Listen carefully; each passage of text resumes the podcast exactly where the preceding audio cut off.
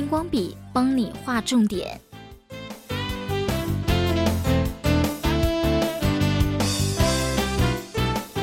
天气越来越热了，你知道炎热的天气对生活、对工作会带来的健康风险吗？BBC 的 World News 最近这则新闻备受瞩目，标题是 “Qatar accused of underreporting deaths in Gulf skier heat”。中东国家卡达被指控刻意掩盖高温造成移民工人的致命威胁。新闻提到，在整个海湾地区，极端高温正在影响越来越多人，尤其是数百万前往当地养家糊口的移民工人。因为气候变化，气温超过五十度会让工人罹患疾病，这包括了心脏衰竭。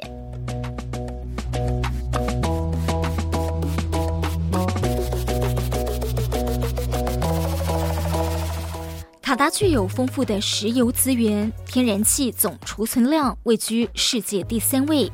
人口只有两百六十万，人均 GDP 突破六万六千美元，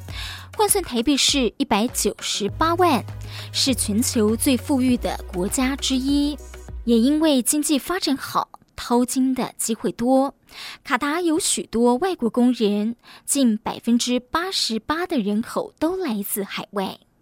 他们多数来自印度、斯里兰卡、尼泊尔、孟加拉、巴基斯坦等国家，在卡达从事的是建筑业、服务业、保姆业等等劳力的工作。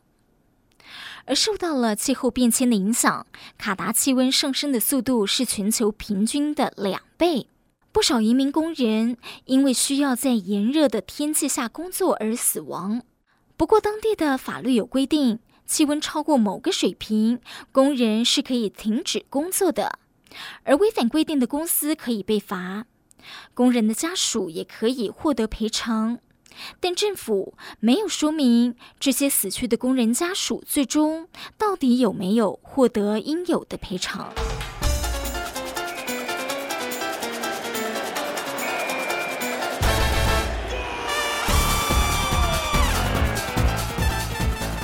卡达最近在国际各大媒体都非常火红，因为今年世界杯足球赛就在当地举行。也就是因为天气越来越热的关系，足球赛没有依循传统在夏天举行，而必须改到十一月冬天进行。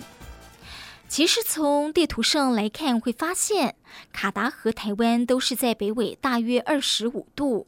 但卡达的冬天气候却意外宜人，是在二十度上下。地球发烧不止在卡达，在南亚几个国家，近来更是陆续传出史上最高温，有两千五百人发生热中暑被热死。巴基斯坦城市破五十度，造成马哈拉施特拉邦有三十人死于热中暑。而巴基斯坦更因为冰川融化，导致洪水冲垮大桥，在天上飞的鸟儿脱水了，直接从天而降。专家就说，气候变迁带来的高温已难以避免。印度理工学院大气科学中心指出，任何人虽都知道未来的气候会是如此，但是对于出现热浪的大部分地区来说，还是不寻常的。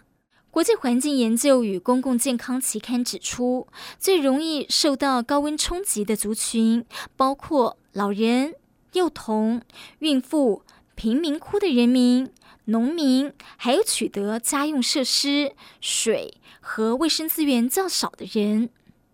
印度公共卫生研究所表示，每个城市都应该设置高温应变计划。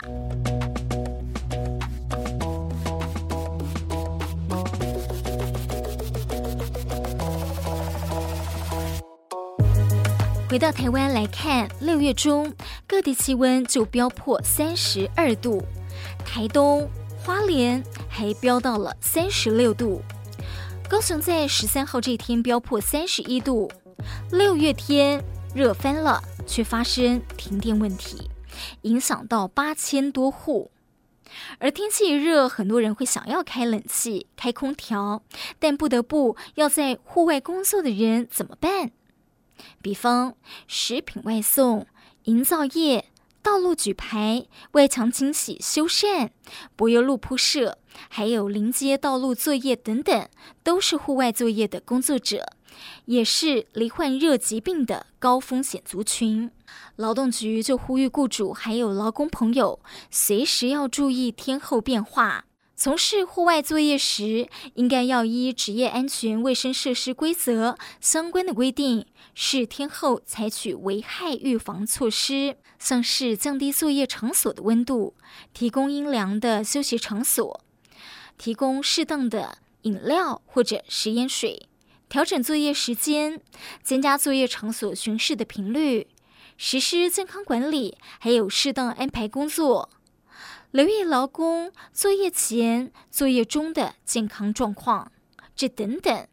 另外，实施劳工热疾病预防相关教育宣导，还有建立紧急医疗通报及应变处理机制。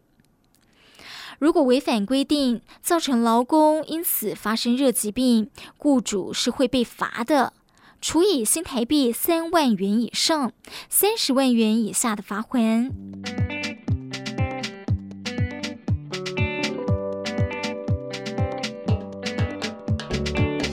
世界各地的天气都变得极端，有些国家高温难耐，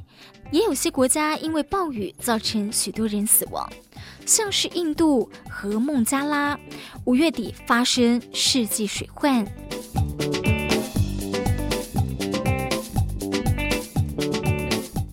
爱护地球、节能减碳已经蔚为世界潮流。酷热的夏天，如果不能开冷气，在室内要怎么对抗高温来维持生活品质？可以试试把冰块放在电风扇前面吹，创造出另类冷气效果；或者用毛巾包住结冰的水之后，放在身上降温。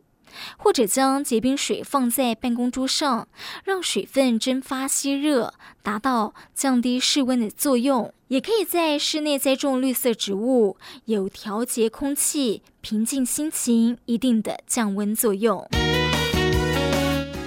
新闻荧光笔提供您观点思考。